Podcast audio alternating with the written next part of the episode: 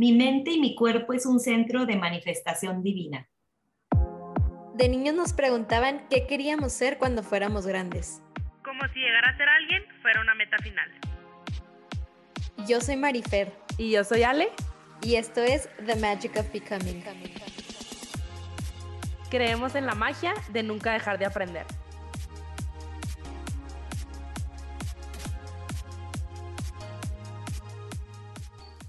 Bienvenidos a un miércoles de podcast. Estamos muy felices de que estés escuchando el episodio de hoy y queremos compartirte y queremos recordarte que estás a salvo, que hay mucho que tenemos por aprender juntos, que vamos a compartir información que a lo mejor llegó a ti por y para algo. Queremos que te abras a recibir esto que estamos por compartir. Hoy tenemos una invitada de lujo hermosísima, Ana Paulina Cruz. Es una persona que conocí hace pocos meses y ya le tengo mucho cariño y admiración.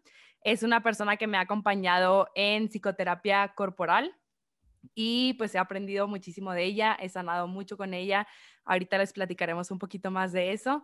Eh, Pau, me encanta, me encanta que hayas aceptado estar aquí con nosotros y me encanta el tema que vamos a tocar el día de hoy. Creo que es algo muy importante, es un tema delicado que creo que no hablamos como o podemos no conocer a profundidad tanto, podemos llegar a, confundirlo un poco. Pero bueno, Ana Paulina Cruz, ella es psicoterapeuta humanista corporal, International Coaching por EQA y certificada en terapia de core energética. Pau, bienvenida a nuestro podcast. Es un honor aprender de ti otra vez. No, es un gusto estar con ustedes. Muchísimas gracias. Bienvenida, Pau. Yo no tenía el placer de conocerte antes de estos pocos minutos, pero he escuchado cosas maravillosas de ti, de gente que quiero mucho y gente muy cercana a mí. Así que estoy segura que eres un ser muy, muy bonito porque lo puedo sentir con tu energía y sobre todo que hayas aceptado venir a hablar hoy con nosotras de un tema que es tan importante hablarse y me encanta que lo estemos tocando en este mes de mayo, que es este Mental Health Awareness.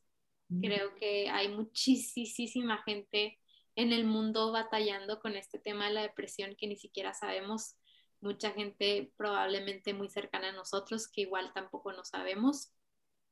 E inclusive alguno de nosotros que nos pueda estar escuchando. Entonces me, me me enorgullece mucho, estoy nerviosa, pero también feliz de poder tocar este tipo de temas. Al final creamos este podcast para no solo tocar lo bonito de la vida, sino también tocar los temas difíciles, que son los que nos ayudan a, apreciar lo bonito.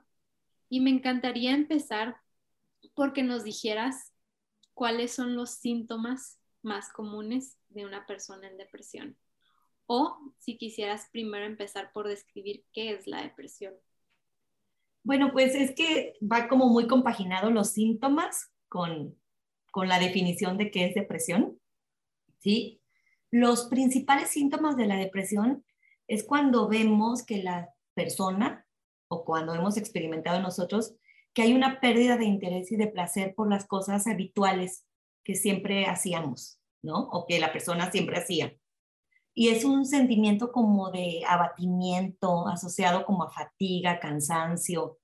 Ves que la persona se empieza como a meter en sí mismo, en sí misma, y se aísla de las demás personas y no tiene energía ni vitalidad para hacer las cosas que normalmente hacía.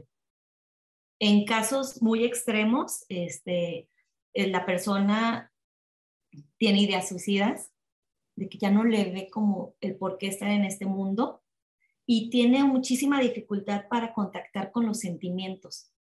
Aunque pensaríamos que es una persona que se siente triste este, y demás, no es como si no sintiera, como si estuviera en, en modo avión, casi, casi, o sea, como no, no, si algo la hace enfurecer, o sea, algo que normalmente la haría enfurecer, ni se enfurece, o algo que la haría ponerse muy triste, no, no le saca ni una lágrima, sino es simplemente estar como como un robot.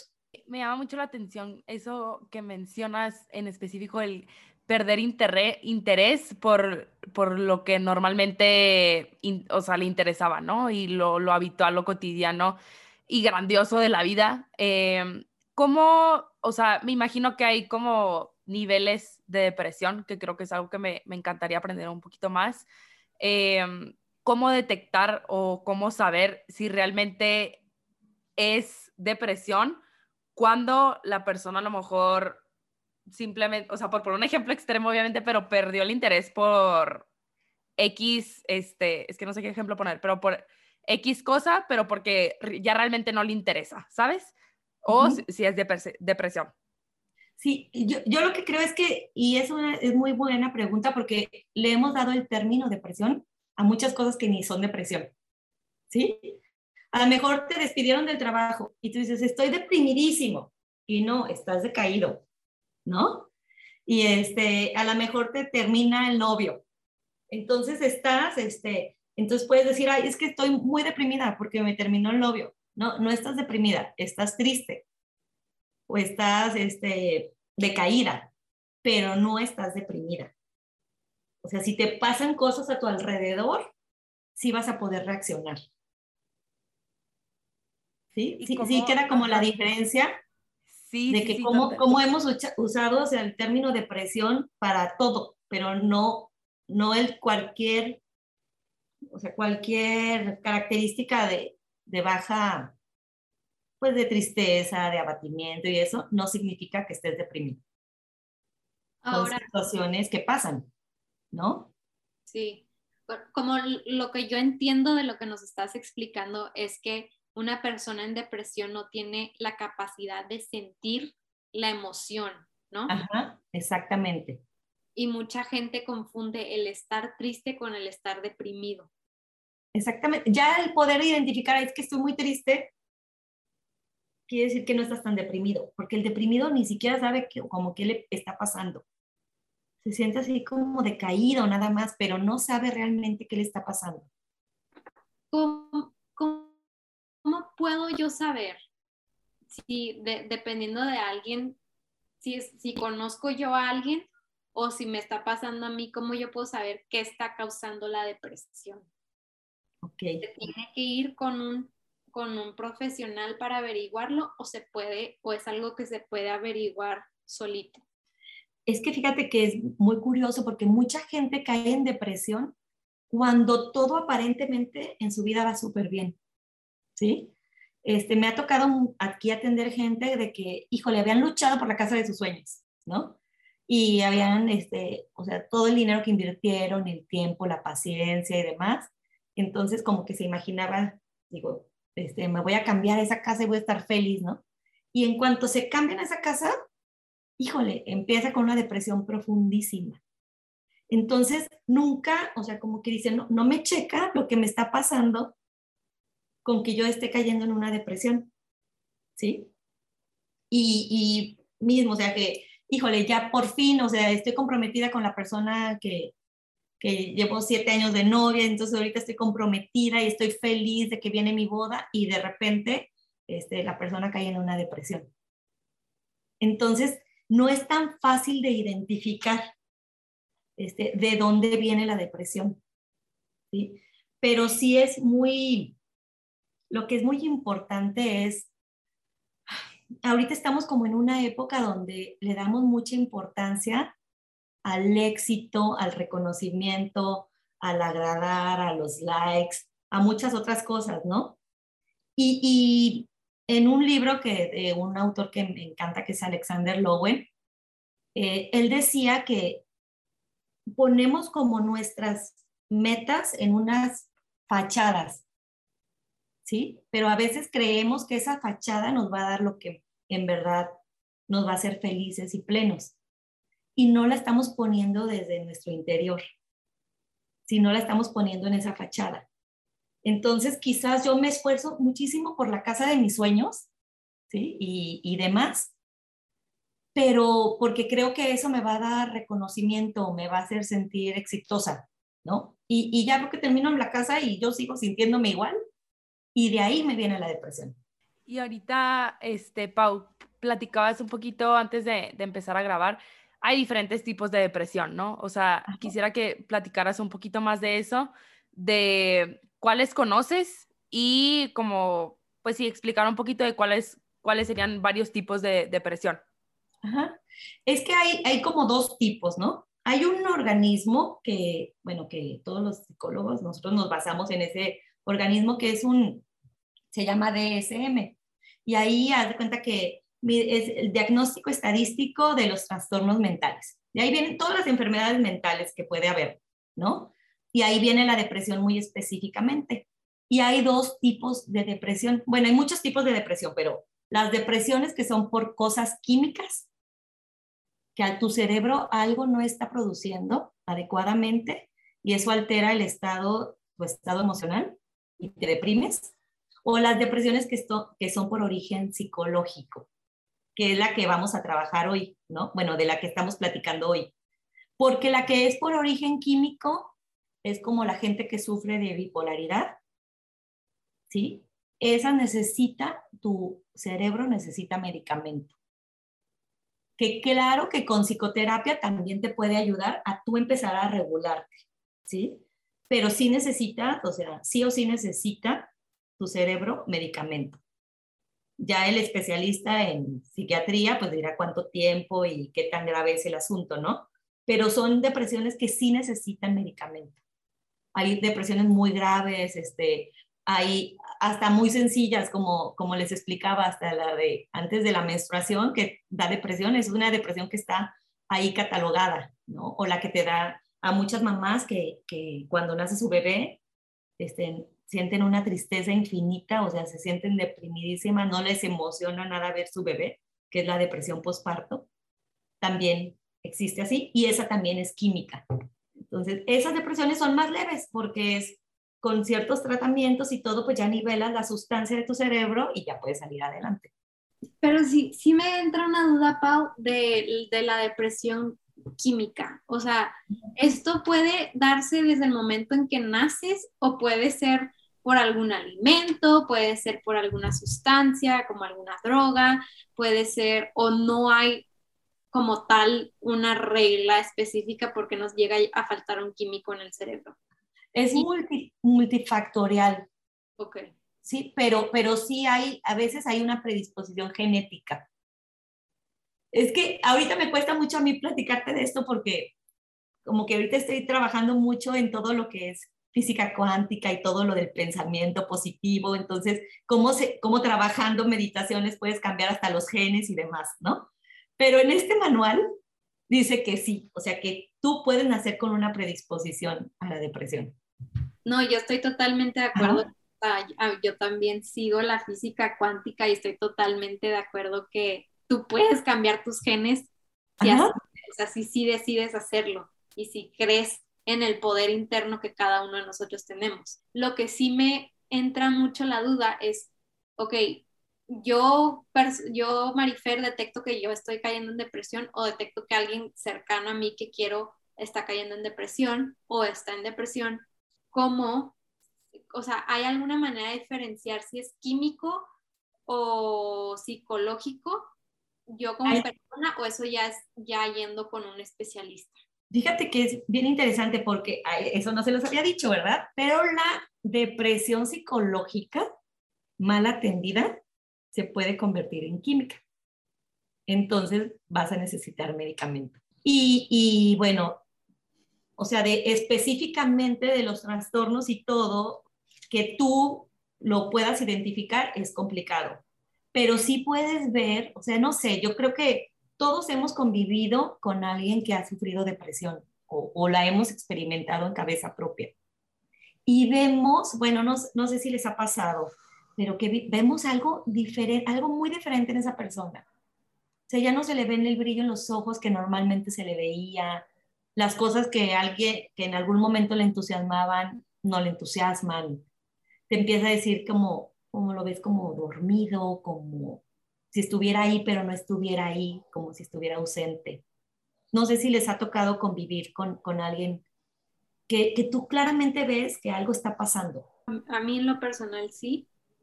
Y algo que quisiera preguntarte para si hay algún papá escuchando es, ¿la depresión se puede dar a cualquier edad? La depresión se puede dar a cualquier edad, incluso a los niños les puede dar depresión Este, entonces sí es muy importante estar vigilantes, claro que sí, sí se puede dar a cualquier edad. Que Imagínate, ahorita los niños que sufren tanto por bullying y por tantas cosas así, este, claro que les puede dar depresión. pero inclusive a niños de, te estoy hablando niños de tres años, dos años, o es muy difícil saber esa edad. Es muy difícil saber esa edad, Ok. es muy difícil. Por ejemplo, yo cuando, cuando yo estuve maestra me tocaba mucho, observaba mucho y porque también sabía mucho el historial de ciertos niños que tenían dos casas, la, la, la. O sea, mucha problemática para un niño de tres años, o sea, mucha, muy, muy compleja la vida que, que llevaban ciertos alumnos. Y yo a la hora que me sentaba a platicar con ellos, yo hablaba mucho con ellos de los sentimientos y de las emociones. Entonces me acuerdo que les preguntaba que cómo se sentían el día de hoy y, y- y a, y a diferentes horas del día les, les preguntaba mucho para que verbalizaran cómo se estaban sintiendo. Y tenía, o sea, tenía en especial un alumnito que siempre me decía, me contestaba lo mismo, no me veía los ojos, eh, andaba en su mundo, jugaba solo, los dibujos eran negros, rojos, este, solos, o sea, siempre era un monito solo. O sea, sí se puede, con ese tipo de, de- de señales, sí se puede saber si un niño así de chiquito está experimentando cierto tipo Claro de... que sí. O sea, por lo que me dices, él estaba experimentando depresión, porque le costaba expresar lo que estaba sintiendo, no, no te decía estoy enojado, no, no te decía estoy triste, ni siquiera alegre, o sea, era como un estado plain, pero como la nubecita oscura, ¿no? Arriba de él, me lo imagino. Sí, la verdad sí. ¿Y qué, qué herramientas le recomiendas tener a una persona en general para ayudar o acompañar a una persona, ya sea niño, adulto, esposa, mamá, hijos, cualquier persona, ahora sí, amigo, que esté pasando por un tema de depresión? Bueno, pues mira, ahorita lo que, lo que decías es muy importante, o sea, es, si es un niño y eso, bueno, pues claro que ahí la responsabilidad de ver es de los papás, ¿no? Bueno, de las personas que estén en cargo de él, ver si cambia sus hábitos, ver, ver qué está pasando, por ejemplo, este, también otras cosas que no les dije, él cambia mucho los hábitos de sueño, o la gente duerme muy mal, tiene insomnio, o de repente se la pasa a dormir a todo el día. También los hábitos de alimentación cambian. Eh, de repente es, si puede haber gente que se va al extremo de que no le sabe a nada la comida, entonces de repente baja, no sé, un montón de, kilos en poco tiempo porque la comida no le sabe a nada, no le satisface, no le da placer comer, ¿no? Y y hay gente que se va muchísimo como las películas que vemos cuando, cuando alguien termina con el, con el galán, ¿no? Que de repente agarran el vitro de helado y, y, este, y la pizza y no sé cuánto. También hay que se van a ese extremo de que no vigilan absolutamente para nada su alimentación, pero es porque están deprimidos. Y, y el consumo de carbohidratos y eso es como muy atractivo. Entonces, esas son como dos, dos variantes que podemos ver. Y otra que es muy importante, hasta el placer o divertirse o pasarla bien no les produce ninguna emoción a las personas. Entonces, este, no sé, viene la graduación, viene el evento increíble y la persona está como, oh. ya no digamos las cosas tristes, sino también las cosas placenteras. Claro. Entonces, son como tres señalitas, o sea, de- tres señales muy fuertes de que nos pueden alertar si estamos cerca de una persona deprimida y, o si nosotros estamos deprimidos. Y de repente vemos, híjole, pues no, no, o sea, mi sueño está cambiando radicalmente, las cosas que antes me interesaban o que me hubieran hecho brincar de alegría ahorita ya no. Entonces quiere decir que estamos pasando por un periodo depresivo. Claro. Incluso les, les comparto, yo me acuerdo, yo cuando estaba adolescente, mi mamá sufrió una depresión muy severa.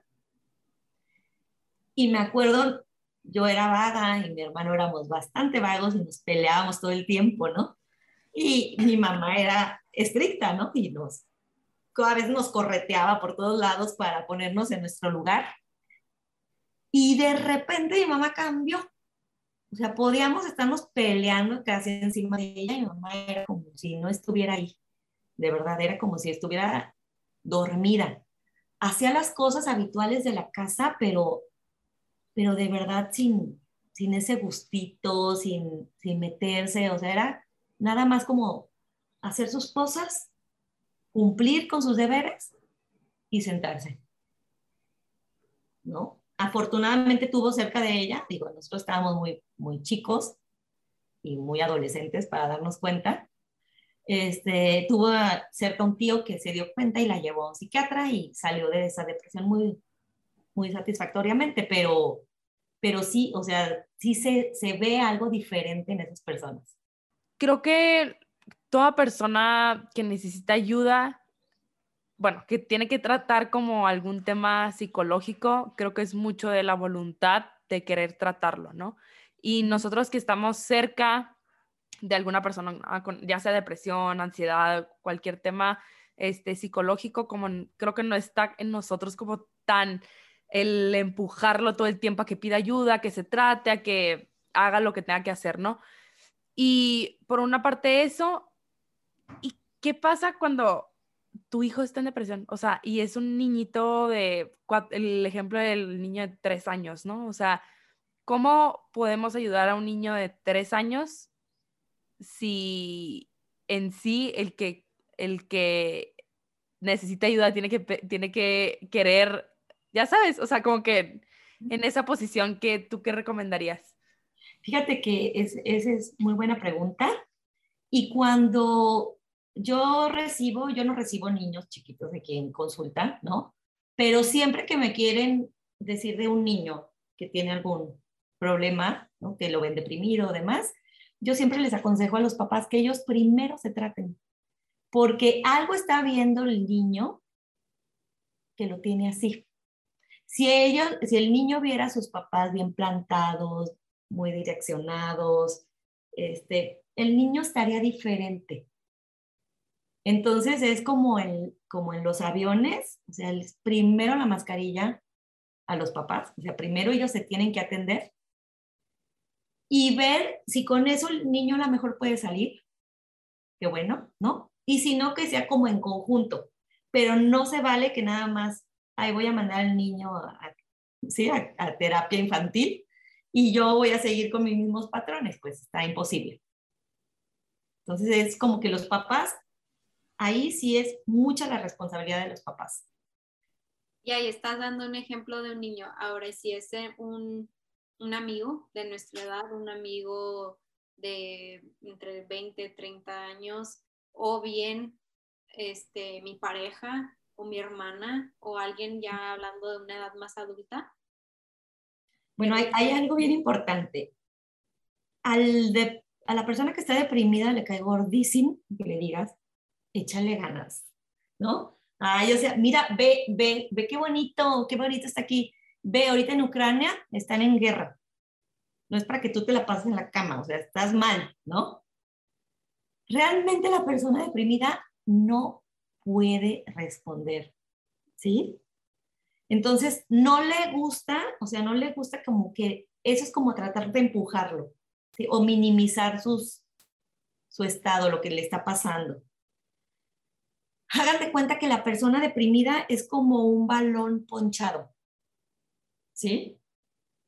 Es este, cuando un balón está inflado bien, que tiene todo el aire bien, tú golpeas el balón y el balón se va a mover, ¿no? Va a rodar, va a botar, este, va a brincar una cerca. Lo que necesita es el balón, dependiendo el impulso.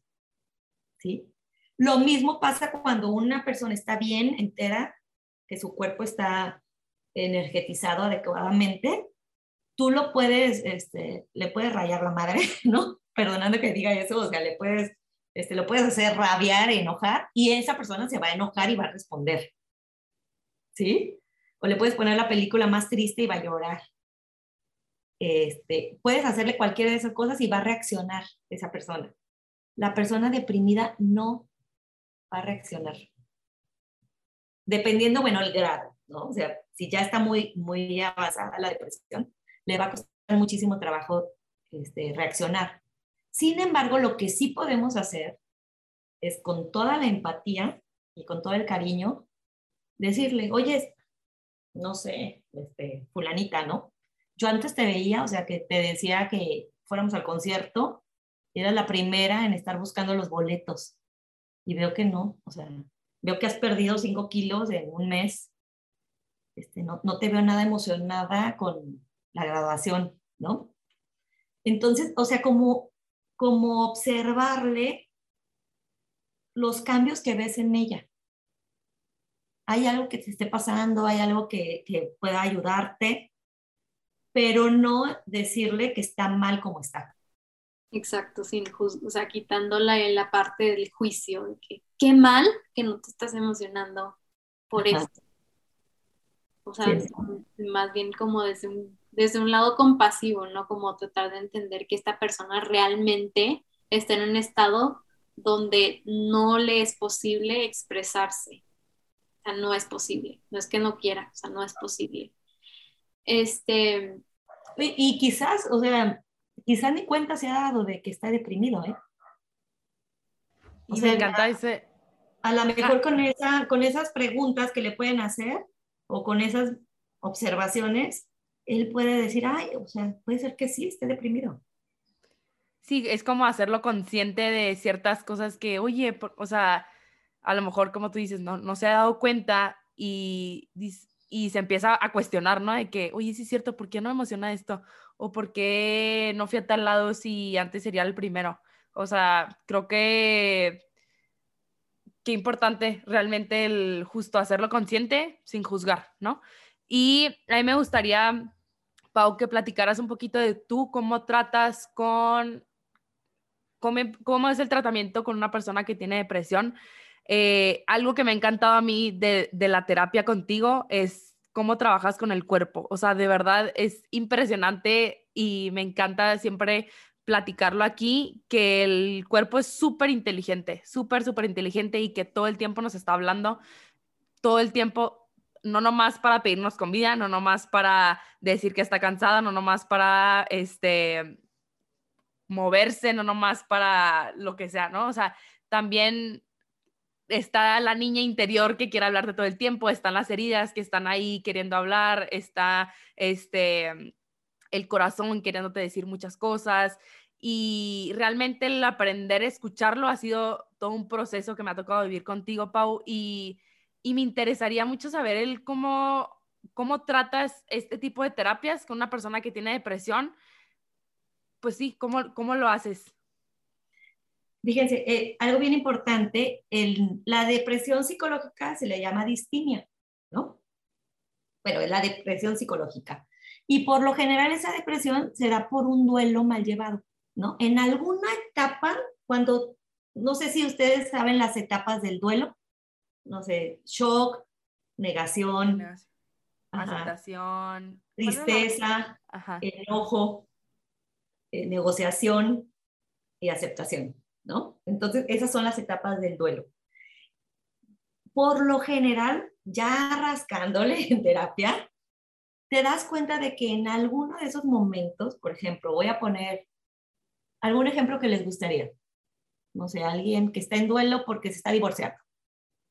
¿Sí? Entonces, esa persona se sentía súper eh, segura en su relación, ¿no? Sentía que todo estaba muy bien. De repente, de la noche a la mañana, llega la esposa y le pide el divorcio, que ya no lo quiere, que ya este, que quiere el divorcio. Esa persona, de, tener su ego bien, bien, bien puesto en su lugar, pues de repente, le, ¿qué creen? Pues le desinfran el ego. ¿Sí? Y si no pasa adecuadamente por todas las etapas, llega un momento en que él se puede autocastigar. ¿sí? Y ahí es cuando nace la depresión. No, no sé si es autocastigar, déjenme, déjenme estar. Sí, es autodevaluar, autodevaluarse él mismo. Yo no valgo para nada, por eso me dejaron, no sirvo, ¿no? Y quizás en ese momento que está pasando por el divorcio, ni lo experimenta, ¿no? No experimenta eso porque todavía tiene la suficiente energía para seguir adelante. Pero por eso les digo que en algún momento, a veces hasta cuando te está yendo bien, es cuando te das cuenta de que, y caes en depresión, es cuando te das cuenta después, ya en terapia, de que algo, algo no viviste bien en un duelo. ¿Qué, ¿Qué, porcentaje, por ejemplo, de la gente que ha llegado contigo, Pau, has visto que la depresión que tienen viene de alguna herida no sanada de la infancia? Ay, pues muchas. No, no te sé decir un porcentaje, porque no, no lo llevo, pero, pero yo diría que las dos grandes corrientes es un duelo mal llevado y eso, el basar mis espejos, o sea, el, el niño, el niño, ¿qué, ¿qué pasa un niño que cuando tiene una herida de la infancia, no? Él aprende que si yo agrado, voy a tener amor, ¿no? Si yo este, me nulifico, voy a tener amor. Si yo soy perfecta, voy a tener amor de mis papás. Y eso es lo que va creando las heridas, ¿no? De la infancia. Entonces, el niño, por ejemplo, una persona que es perfeccionista, perfeccionista, ¿no? Que se empeña para, para todo, para tener éxito, para... Estaba viendo el otro día, para siendo jóvenes ahorita, eh, la verdad es que ustedes tienen muchísima carga ahorita, porque antes nosotros ni soñábamos en ser millonarios de 20 años, ¿no? Y ahorita hay gente que de veintitantos años quiere ser millonaria. Y si no, es porque no está haciendo las cosas bien y debe de perfeccionarse más para poder ser millonario, ¿ya sabes? Entonces, cuando él inconscientemente, él quiere ser perfecto y exitoso, porque cree que eso le va a dar el, el amor que buscaba de niño. ¿Sí? Y cuando a lo mejor lucha y lucha y lucha por, esa, por ese éxito y demás, llega ese éxito y se da cuenta de que no, o sea, de que ahí eso, pues sí, sí, sí es millonario y no demerito el dinero, es maravilloso, ¿no? Pero no está obteniendo amor con el dinero. Entonces, eso, esa le puede dar una, bueno, pongamos el caso que le da depresión por eso, pero el fundamento es una herida de la infancia. Como la él aprendió a ser perfecto para agradar a sus papás. Sí. Como la frase de Jim Carrey, el actor que dice que él quisiera que todo el mundo fuera famoso y millonario para que se dieran cuenta que no, ahí no está la felicidad. Exactamente, exactamente. Me quiero ir al extremo porque pues no sabemos quién nos está escuchando. Este, si hay alguien aquí que nos esté escuchando, conoce a alguien o inclusive esa persona lo ha pensado en quitarse la vida, que alguien nos haya expresado en algún momento que se quieren llegar a quitar la vida, ¿qué es lo mejor que podemos hacer nosotros si estamos en esa situación con alguien cercano? O inclusive si alguien que nos está escuchando está teniendo esos pensamientos, ¿qué es lo, mejor, lo que más recomendarías? Bueno, lo mejor sería ir a pedir ayuda, pero si, si no te da la fuerza para pedir ayuda, mínimo comentárselo a alguien, a alguien que le tengas mucha confianza. O sea, por favor, coméntaselo a alguien. No lo vivas en aislamiento. Porque ahí es como se magnifica, se magnifica el pensamiento. Si lo había escuchado de ti, o sea, una persona que es que no me acuerdo, bueno, que intente o haya intentado o que esté pensando en quitarse la vida, si lo dice.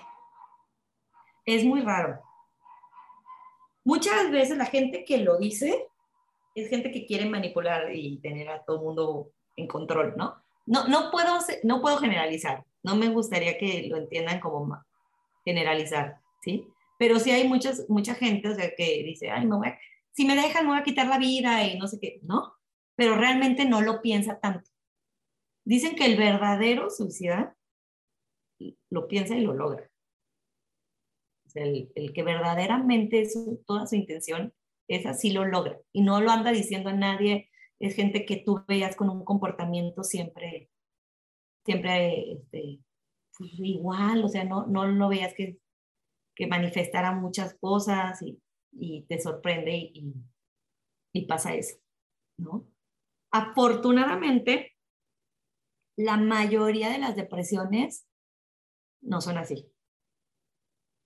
¿No? Y, y, nos toca ver ahorita, es como, como gente que, que va funcionando en la vida, pero en alguna, en alguna área está deprimido.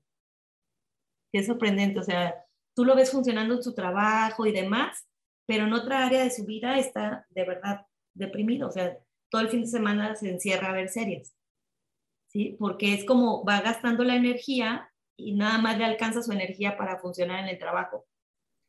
Este, ¿qué prácticas o qué, qué nos recomiendas a, como sociedad llevar, a, llevar en práctica? O sea, en cuanto al lenguaje de salud mental, en cuanto a nuestras conversaciones en redes sociales, en cuanto a nuestras conversaciones en reuniones. O sea, ¿qué recomiendas tú para que como sociedad podamos aportar a normalizar la salud mental y para también normalizar y aceptar que una persona puede estar en depresión y que no es debilidad, ni es este ser poco hombre, ni es este sentimental, ni débil, etcétera. O sea, ¿cómo, cómo, qué, qué, prácticas podemos hacer para juntos ir caminando hacia más conciencia en este tema? Que creo que llevamos por muy buen camino porque creo que cada vez se habla más. Por ejemplo, mayo, el mes de la salud mental, etcétera. Pero siento que en México todavía hay un poco más de tabú como en otros países. Sí, o sea, por ejemplo, a la, a la apariencia personal, ¿cuánto le invertimos? ¿No? O sea, le invertimos. Nosotros las mujeres, bueno, uñas, facial, ¿no? Le invertimos muchísimo a la apariencia personal. Y ya lo vemos como, pues en mi presupuesto, o sea, a una parte, ¿no? Y no sé por qué, de verdad, si es la cosa más importante que es nuestro, nuestra computador, computadora mental, ¿no? ¿Por qué le invertimos tan poquito? la verdad le invertimos muy poquito. Entonces es como verla, así como le invertimos al físico, a la alimentación, este, al, al estudio, además, todas esas cosas, ¿por qué no le invertimos a nuestra salud mental? ¿Qué nos hace pensar que no necesitamos invertirle ahí? Entonces es como, como empezarlo a ver como, yo creo que como que empezar a ver las ventajas de invertirle a la salud mental que te va a dar sobre la demás gente y en tu vida misma. ¿Qué ventajas te va a ofrecer? Eso, ¿no? Es como, si me alimento adecuadamente, ya sabemos qué, qué ventajas nos va a ofrecer. Pero si tengo una salud mental buena, ¿qué ventajas me va a ofrecer? Es como empezar a ver eso, ¿no? Y, y, y yo creo que en eso ya vamos a quitar mucho desconocimiento. Como tú dices, de no ver, o sea, si eres de primera, es que estás bien traumada, o sea, estás muy traumada, este, no, o sea, échale ganas, que por favor, o sea, no puedes estar así, estás loca, ¿no? Hay un montón de, de prejuicios que salen con eso. Y, y, sería, va a haber más información, conforme más le invirtamos a la salud mental, va a haber más información. Y creo que, por ejemplo, ustedes están haciendo un trabajo hermoso porque le están dando a todo el desarrollo personal que creo que todo el desarrollo personal es salud mental, al final de cuentas. Entonces son esfuerzos como muy, muy lindos de promover la salud mental. Pero sí, o sea, tenemos que cambiarle el chip de que le tenemos que invertir, o sea, así como le invierto, invertir en unas buenas sesiones de terapia, es así como le invierto a pagar un gimnasio. Sí, hay un ejemplo que me gusta mucho, que lo escuché hace mucho tiempo y creo que ya lo he dicho aquí en el podcast, pero lo repito porque queda con, con el tema de hoy, que es muy, o sea, como si vamos, si nos empieza a doler el diente, luego, luego vamos al dentista, ¿no? O empieza a ver mal, pues voy a ver un examen de, de, de, de vista. O cualquier cosa mínima, hasta me sale un grano, voy por un facial pero me empiezo a sentir triste, me empiezo a sentir este como que no me entusiasma, me empiezo a sentir la, la, la, la, la, la, pero me espero hasta que estoy en la cama y no me puedo levantar para ir con un psicólogo, o sea, no tiene sentido, nomás porque la salud mental no la podemos ver, como no podemos ver nuestra cabeza, pues muy, muy, muy poca gente dice, ah, voy a ir con un psicólogo si me estoy empezando a sentir de tal manera. ¿No? Entonces como, pues sí, o sea, tenerlo en cuenta dentro de todo lo que hacemos para cuidarnos como persona, pues que también, que no lo veamos, es importante revisarnos, este, platicar con alguien. yo siempre he pensado, Pau, y, y, dime tú que, o sea, en tu opinión profesional como psicólogo, que siempre no es, nunca va a estar de más ir con un psicólogo aunque no estés pasando por ningún problema. O sea, siento que siempre hay algo que vale la pena que te dé el punto de vista un profesional y alguien totalmente externo de tu vida. Y fíjate que, lo que dices es, es, muy cierto. Yo aquí siempre que vienen es, ¿qué te gustaría trabajar hoy? ¿No? Y ya siempre, si vienen en una crisis, pues algo de la crisis o el problema que traen y demás, ¿no? Pero cuando llega la gente y me dice, pues no, o sea, me tocaba mi decisión, me he sentido bien, pero la verdad no tengo mucho que trabajar, ¿no? Y ya empezamos a rascarle ahí y siempre sale que dicen, o sea, yo creo que es de las veces que más he trabajado y yo pensé que venía fabulosa y que venía súper bien y es de las veces que más he trabajado. Entonces sí, es, es como una inversión, ¿no? Y van a salir cosas, este, siempre van a salir cosas interesantes. Y, y quizás algo que sí les recomendaría mucho es que el profesional que busquen de la salud que no, no los aconseje. O sea, que sea una persona que los acompaña a descubrir cosas, pero no tanto aconsejar. Porque la verdad, cada persona tiene la sabiduría dentro de ella. Nada más es cosa de que te, quitarte las arañas, este, limpiar un poquito por ahí y va a salir esa sabiduría. nada más como que ser muy cuidadoso, no buscar tanto el consejo, tanto, sino más bien alguien que te ayude a descubrir, que te acompañe en eso. Y eso me encanta, Pau, de verdad, es, es impresionante porque, pues, al final, bueno, sentía que me hablabas a mí, a verdad, pero es que salen mil cosas, o sea, yo también, según yo, iba, o sea, creo que todos nos conocemos y sabemos cuando algo no está tan bien o cuando falta algo, cuando hay alguna detalle que queremos trabajar o conocer, etcétera. Y obviamente vas con una cosita y van saliendo muchas más cosas y y es cuestión pues de irte conociendo más, ir trabajando más cosas, etcétera. Pero con esta a mí me gustaría, Pau, que lo que más he aprendido contigo, Pau, es el, bueno, esto que mencionaba, que ya lo mencioné ahorita, de, cómo escuchar el cuerpo, pero a mí se me ha hecho impresionante la manera en la que, o sea, de verdad yo siento que sana, sano a través de cada movimiento literal y nunca había, o sea, nunca lo había hecho de esa manera. Entonces sí me gustaría, Pau, que compartieras un poquito de qué es la terapia corporal. Eh, yo antes, o sea, pues me ha tocado vivirlo contigo, pero en sí me gustaría que explicaras como un poquito más a profundidad para este, la gente que nos escucha si les interesa y que conozcan un poquito de cómo realmente sanas con el cuerpo. Ok. El cuerpo tiene muchísima información. Entonces, la psicoterapia corporal es como psicoterapia normal, no sé si vas a ir, vas a hablar de tus problemas, de lo que te tienes, que te tiene a lo mejor preocupada, atorado, este, de tus metas, de sueños, de cosas que estás pasando difíciles en ese momento. Vas a hablar tal cual, ¿no? Pero el cuerpo va a ser indicado también a la terapia. Entonces, muchas, vamos a trabajar mucho con las sensaciones del cuerpo, con lo que sientes no nada más al decir las cosas, sino este, con lo que está sintiendo tu corazón, con lo que está sintiendo tu vientre, con lo que sienten tus manos y tus piernas. Todo eso muestra muchísima información. Porque, por ejemplo, a mí me pueden estar diciendo mentiras, ¿no? Con las, con las palabras me pueden estar diciendo mentiras. Pero si yo me voy al cuerpo, el cuerpo no miente. Entonces, a lo mejor me puede decir alguien, es que estoy súper feliz, Paulina, o sea, estoy súper feliz, o sea, por fin me dieron el anillo que soñaba, ¿no?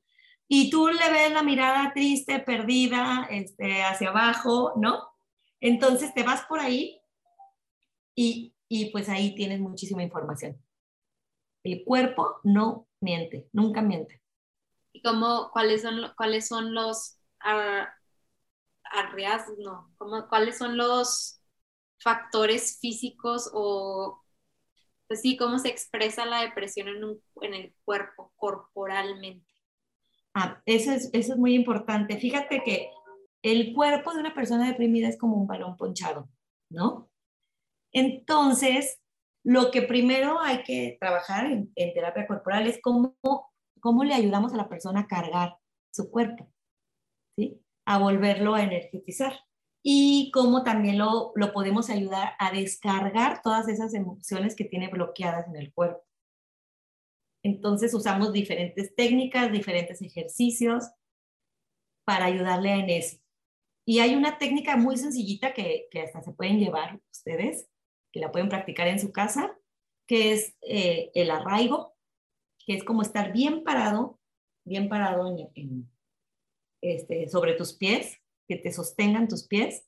Y es muy recomendable, por ejemplo, que camines en el pasto descalzo, muy cuidadoso de tu respiración, porque también trabajamos mucho con la persona que está deprimida la respiración. Porque por lo general la persona deprimida respira muy por encimita. Es como muy corta, no llega hasta el estómago su respiración. ¿sí? Incluso hay una muy buena técnica, si te sientes súper, súper deprimido, es que intentes suicidarte dejando de respirar. O sea, te tapas la nariz e intentas dejar de respirar. Es imposible, ¿eh? Es imposible, digo, menos que hagas algo mecánico para hacerlo, el cuerpo va a tender a volver a agarrar aire y en esa agarrada de aire te va a meter muchísimo oxígeno y le va a llegar muchísimo oxígeno a tu cerebro. Entonces, del estado de tan total decaimiento adormilado que tenías, de repente vas a empezar a sentirte mucho mejor. Entonces, es una, una buena técnica, o sea, caminar descalzo, hacer mucho arraigo, este, sentir mucho, o sea, cuidar mucho tu respiración. Si, si ves que la estás haciendo muy corta, hacerla mucho más profunda. Y aquí también, bueno, se trabaja muchísimo este, con la expresión de sentimientos, ¿no? Porque, porque la persona deprimida muchas veces tiene un enojo muy escondido. Entonces, aquí es expresar todos esos sentimientos que están, que están guardados con su voz, y en diferentes tonos y en diferentes, este, como en diferentes posturas. También se, saca mucho, se trabaja muchísimo con el enojo. Entonces, todos esos son como ejercicios que se hacen y, y esa es una, una cosa muy, muy padre de la terapia corporal, que sí te ofrece una esperanza de que cómo tú poderte aprender como a regular un poco de tus estados, eh, ya sea de ansiedad o depresión ¿no? Sí te ayuda a, te da técnicas, vas aprendiendo técnicas para tú aprenderte a regular. Y me da curiosidad, ¿esto es solo, o sea, solo con, con pasto o con cualquier cosa de la naturaleza? Me llegó así un flashback de cuando era maestra, este, de plano cuando ya no podía con los niños, o sea, decía que no, es que no puedo, o sea, voy a explotar yo o ellos, ya no sé quién pero los llevaba y les quitaba los zapatos y los llevaba al pasto y les, les ponía a abrazar árboles. Entonces, siempre les. No, no, no, es muy buena técnica, las dos técnicas que usaste, buenísimas, ¿no? Y de verdad que sí era, o sea, era un cambio de energía completamente, o sea, como que se calmaban, como que respiraban, ya no estaban tan alterados como estaban dentro del salón. O también te iba a preguntar que el agua que, tiene en este sentido, porque me acuerdo que también me pasaba mucho cuando los ponía a jugar con agua. Ah, claro, también. Y fíjate que cualquier elemento es bueno, pero, pero pues no siempre tenemos un pasto cerca, ¿verdad?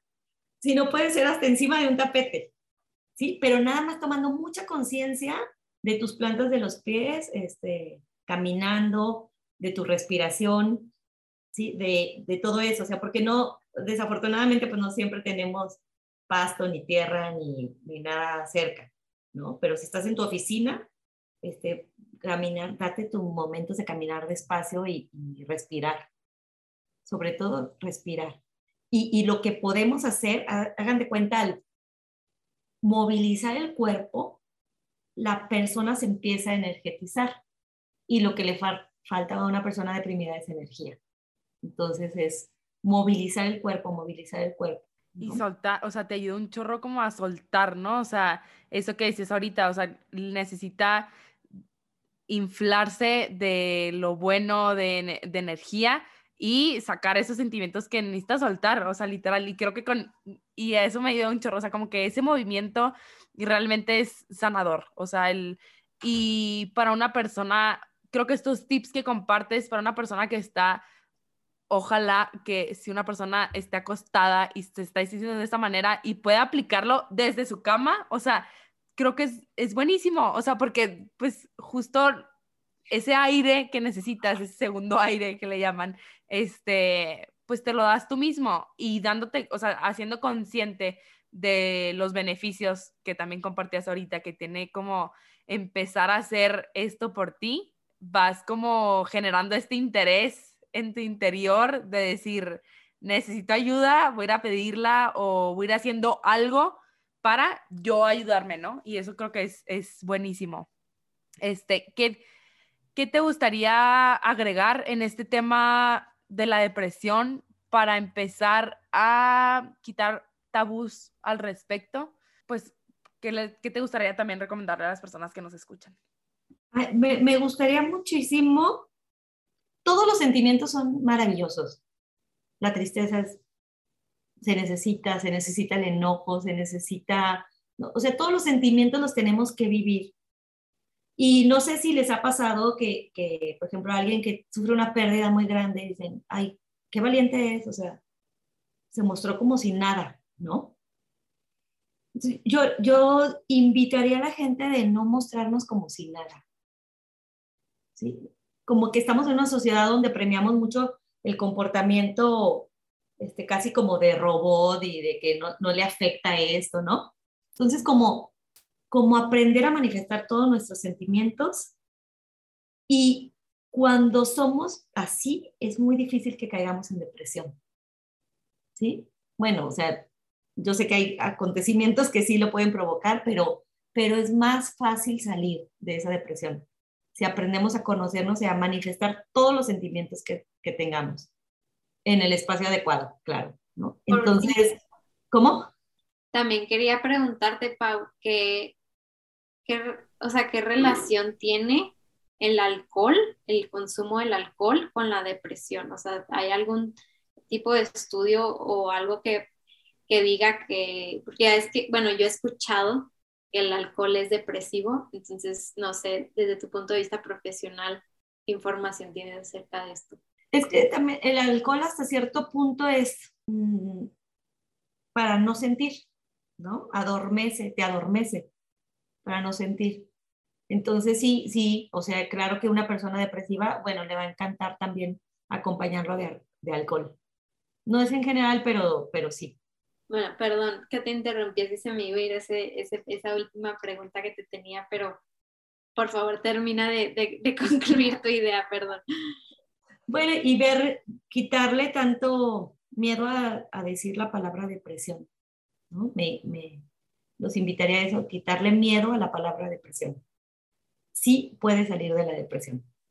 Es muy, la psicoterapia es muy efectiva para salir de la depresión y nada más es como la apertura a, a, buscar ayuda y moverse para encontrar esa ayuda, pero sí se puede salir de la depresión, no es algo que, que ya esté, esté predestinado a seguir contigo.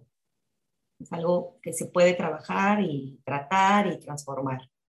Pues muchísimas gracias, Pau. De verdad que aclaraste todas las dudas habidas y por haber de este tema y me encantó compartir este espacio contigo. Me encantaría si puedes repetir la frase del principio y explicar por qué la escogiste. Bueno, esta frase es de un mentalista de 1920 por ahí, ¿sí?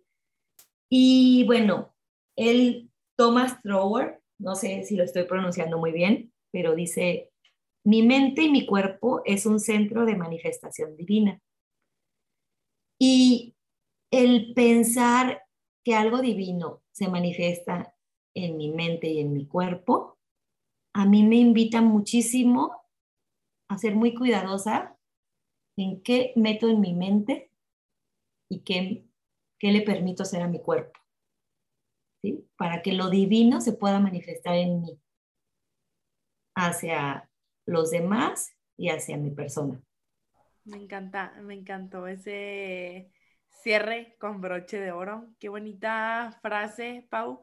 Este, me encantó todo lo que compartiste el día de hoy. Me encantó que platicáramos de este tema que creo que todos nos ha surgido la duda en algún momento o en algún momento hemos creído haber tenido depresión y a lo mejor no lo hemos sabido reconocer o este o lo hemos visto con algún familiar o amigo cercano y te agradezco de todo corazón que hayas compartido todo esto, estos tips que de verdad nos llevamos todos nosotros. Y pues muchas gracias por estar aquí. muchísimas gracias por su invitación. Y me encantó conocerlas y su energía es padrísima, padrísima. De verdad, tiene brillo en los ojos, que eso es, eso se agradece. nos sentimos igual contigo, o sea, de verdad que tu energía también se transmite hasta acá.